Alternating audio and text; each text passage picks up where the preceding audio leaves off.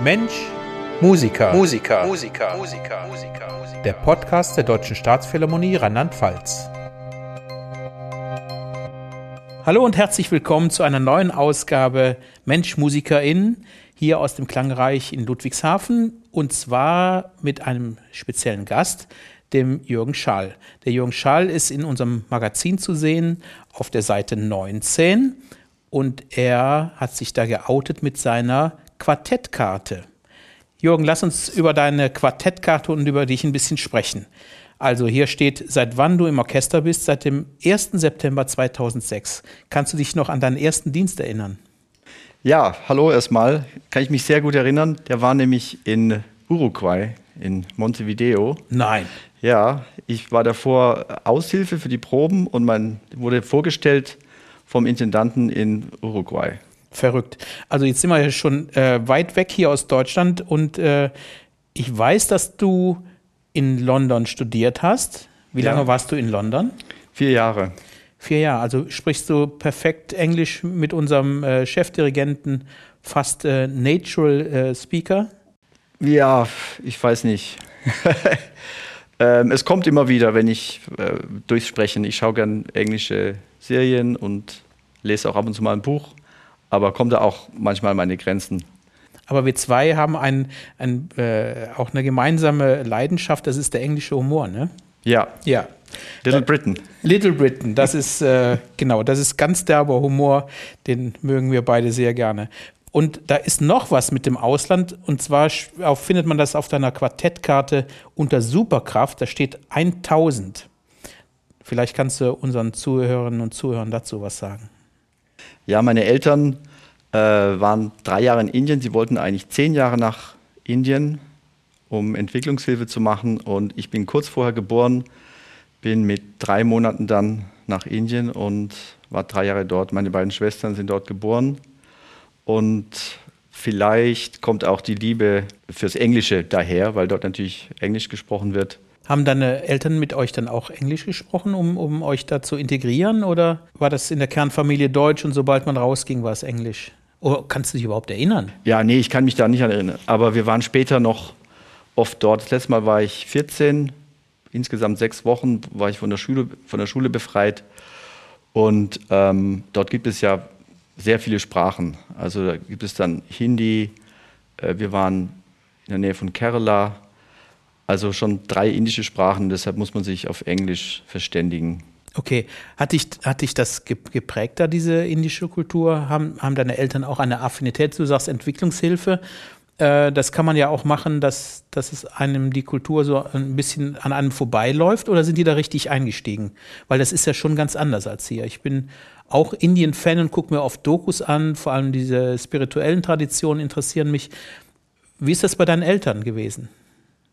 Ja, die sind ja voll eingestiegen. Also unser Zuhause ist geschmückt mit äh, sechsarmigen Elefanten und Teppichen und ähm, die machen auch bis heute Entwicklungshilfe, unterstützen ein Dorf mit der Kirchengemeinde in Tübingen, mit äh, Ureinwohnern, die, die man nur mit einem äh, Tagesmarsch zu Fuß erreichen kann.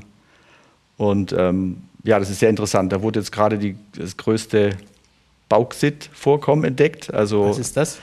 Ähm, Aluminium, der Rohstoff für Aluminium, der okay. größte weltweit, sodass die, dort wird gekämpft mit Guerillas, die China mischt damit und also das ist äh, immer noch ähm, ja, ganz heißes Pflaster. Und deine Eltern versuchen natürlich die Ureinwohner zu unterstützen und das Ursprünglichkeit dazu zu bewahren, oder? Ja, es geht um, also damals ging es um Lepra-Hilfe, Mhm. Jetzt ist es mehr ähm, IUV und ähm, die sogenannten äh, Railroad Children, also in Indien ist das so, gibt es immer noch das Kastensystem und mhm. die, man landet ganz schnell in der untersten Kaste, wenn man irgendwelche Defizite hat, verletzt wird oder so und muss dann betteln und gebettelt wird immer an den Bahnhöfen und die werden oft vom Zug überfahren. Also es ist sehr grausam, denen fehlen dann Gliedmaßen und die landen dann in so einem Dorf. Ach Gott, ja. ja. Also irre, dass deine Eltern, kann man eigentlich nur Danke sagen, dass sie das machen. Hat dich das, hat dich das geprägt? Ich meine, ich rede jetzt nicht in, in den ersten drei Jahren hast du ja, wie gesagt, nichts ja. mitgekriegt, aber 2014, äh, ich glaube, das ist schon ein Schock, oder? Ja, ja, auf jeden Fall. Also klar, habe ich das alles äh, gesehen, ja. Also mhm. Menschen in Lumpen. Also wenn man aus dem, äh, aus dem Flughafen rausgeht, der Gestank, die Hitze, das ist alles erstmal ja, zu viel. und wir Musikerinnen und Musiker beschweren uns, wenn wir die Scheinwerfer auf den Kopf kriegen abends. Ja. ja. Ähm, ja.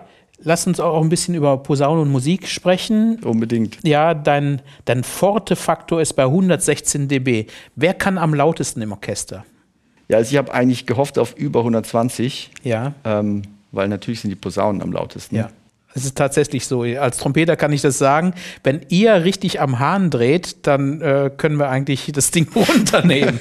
Und die Leute vor, vorher äh, gehen in Deckung, ne? Ja, wir haben meistens ein bisschen Platz vor uns. Da sitzen ungern ja. die Kollegen. Ja, und die Kollegen, die dann da sitzen, die finden euch nicht unbedingt immer toll, oder? Ja. okay, gut. Ja, du bist Soloposaunist und ihr tretet ja fast immer im Rudel auf. Vielleicht kannst du unseren Zuhörerinnen und Zuhörern da so ein bisschen was erzählen aus. Es kommt aus einer Tradition, die eigentlich gar nicht direkt ins Orchester richtig ging. Ne? Ihr wart zuerst Verstärkung. Vielleicht kannst du da kurz drauf eingehen. Ja, genau. Ähm, der Posaunensatz kommt aus der Chorliteratur, ähm, kann man glaube ich so sagen, äh, mit Alt-, Tenor- und Bassposaune. Die Altposaune hat den Alt Tenor, den Tenor und Bass, den Bass. Und ähm, die Posaune war das erste Blechblattinstrument, das eben chromatisch spielen konnte durch den Zug vor der Erfindung des Ventils. Und ähm, also wir haben früher in der Chorliteratur viel schnellere Passagen zu spielen gehabt. Ja. Heute ist es eher, äh, wird eher, sag ich mal, geklotzt. Mhm. Also laute, getragene, forte Passagen. Akkorde und sowas. Ja, ja. also für unsere Zuhörerinnen und Zuhörer, das ähm, das ist bei Mozart ganz extrem zu hören. Ne? Und ihr habt da auch irre viele Noten zu spielen. Das ist fast wie, ja, es ist die gleiche Stimme, wie, wie ein Chorsänger auch zu spielen hat. Ähm, und die Anforderungen müssen an Mensch und Material extrem gewesen sein bei Mozart, oder? Wenn man dann, dann so einsteigt in diese Fantasie, wie, wie haben die das gemacht? Ja, interessant ist auch, dass äh, Mozart und auch Haydn die Posaune nur in den Oratorien eingesetzt haben, aber nicht in ihren Sinfonien, sodass äh, wir erst mit äh, Beethovens fünfter Sinfonie dann im Konzertsaal gelandet sind. Also Beethovens fünfte, äh, korrigiere mich, ist dann das erste Stück, wo die Posaune im Konzertsaal eingesetzt wurde. Ja, im Finale. Okay. Ja. Also Beethovens fünfte hat äh, vier Sätze. Ihr habt drei Sätze zu warten und dann, ja. ja, wie, ist, wie ist das Gefühl dann, wenn man dann loslegen muss? Ja, da haben sich irgendwie ja, 400 Jahre Tazet angestaut. also Tazet heißt Schweigen, ja? ja? ja. Und dann ist das, ja, das ist eine Explosion, das Finale, ja. Also Fortissimo. Ja. Und das war, das ist nicht unbedingt freundlich geschrieben, oder? Wenn man, wenn man jemand auf der Bühne so warten lässt und dann von 0 auf 100 äh, muss man los. Ja. Ja, gut, das ist unser Job. Das äh, hat Brahms auch so gemacht, seiner ersten Sinfonie und andere Komponisten auch, dass wir erst äh, im Finale einsteigen. Was schwer ist, ist auf der Altposaune eben die Dynamik mitzuhalten, weil die nicht so laut, mhm. einfach nicht, kann man nicht so laut spielen wie auf einer Trompete oder auf den großen Instrumenten. Was passiert im schlimmsten Falle, wenn dieses zu laut spielen misslingt? Ähm, das ist noch ja, nie passiert, krieg, oder? Dann kriegt man einen roten Kopf und ja. es kommt nichts raus. Ja, kommt, ja. also äh, ich habe ja oft daneben gesessen, das ist schon unglaublich gemein. Aber man muss natürlich festhalten, dass die Komponisten sich die Posaunisten oder die Posaunenklänge äh, gespart haben für das große Finale. Ja. Und ihr tretet meistens zu dritt auf und das auch mit drei äh, in den alten Stücken oder in den älteren Werken äh, äh, mit drei verschiedenen Instrumenten. Ne? Ja, in, in den älteren Werken mit drei, also Altenor und Bass und äh, ab dem 19. Jahrhundert mit zwei Tenor und Bassposaune. Mhm. Welches Instrument, und du hast mit Ilf angefangen, das hast mhm. du mir verraten, äh, welches Instrument wäre für dich noch in Frage gekommen, wenn du jetzt nicht Posaunist geworden wärst? Also ich wollte ja eigentlich Trompeter werden, mhm. wie die meisten wie die meisten Jungs. Posaune kannte ich nicht. Da war eine ganz lange Warteliste für Trompete. Dann habe ich ein Instrumentenkarussell gemacht. Ich glaube noch mit Fagotthorn und dann bin ich beim Tenorhorn gelandet und das hat das gleiche Mundstück wie Posaune. Und dann habe ich ein Jahr später mit Posaune angefangen. Mhm. und bin sehr glücklich darüber. Ja, also jetzt, jetzt würdest du noch nicht mal, jetzt beneidest du keine Kollegen, ach, das wäre ja doch schöner gewesen? Nee. Nee. Bist du völlig glücklich da an dieser, mit dem Instrument der Auswahl? Absolut. Also ist nicht, äh, ich sag mal, hohe Frequenzen äh, sind nicht so meins. Ja. Das ist so in der Bassschlüsselecke vom Orchester fühle ich mich sehr wohl. Und ich weiß, dass du ähm, noch sehr viel übst neben dem Dienst. Hast du dann ein bestimmtes Ritual, was du, hast du ein Programm, was du jeden Tag machst oder passt du das immer an nach den Stücken? Wie, äh, gib uns da mal einen kleinen Einblick. Ja, ich habe ein Ritual und das hat sich einfach aus dem Studium ergeben, wie bei den meisten. Also die Etüden und, und Einspielübungen, die ich da gemacht habe, die sind mir halt vertraut und da kann man schnell äh, zurückkommen, äh, gerade wenn man nach dem Urlaub keinen Ansatz hat, ist mhm. die Vorstellung aber noch da, weil man die tausende Male gespielt hat und dann kommt man da eben wieder hin. Wie, lang, die, wie lange brauchst du ungefähr nach dem Urlaub, wo du sagst, okay, ähm, wir haben ja äh, mit, mit, den Ferien zusammen Urlaub, das sind oft äh, vier, fünf, sechs Wochen am Stück, können das sein. Wie viel vorher musst du denn schon wieder anfangen? Ähm, also mindestens eine Woche, eher, eher zehn Tage. Ja. Manchmal spiele ich im Urlaub eben auch äh, Projekte, woanders, Festivals mhm. und das ist dann gut, um wieder reinzukommen, wenn das am, am Ende ja. des Urlaubs ist. Dann ist tatsächlich gar nicht so viel Urlaub von der Posaune. Ja, ähm, wir haben in dem Programm, was du hier äh, mitbewirbst, äh, das äh, am 23. September um 19.30 Uhr im Pfalzbau stattfindet, haben wir die sechste Tchaikovsky drauf. Wie oft hast du das Stück schon gespielt? Kannst du dich erinnern? Mm, nicht, nicht so oft. Auf jeden Fall, auf jeden Fall einmal. Ich weiß es nicht, ob hier oder in Rostock, wo ich zuerst war, ähm, ist auf jeden Fall ein, ein ganz tolles Stück für, für die Posaune auch, die im letzten Satz ist es, glaube ich, gefeatured wird mhm. mit einem großen Forte-Choral. Also typisch ja. fürs Instrument geschrieben und nicht. Ja, ganz toll. Tchaikovsky schreibt sehr gut für die Posaune. Ja, jetzt, jetzt sind wir schon ein bisschen beim Outen.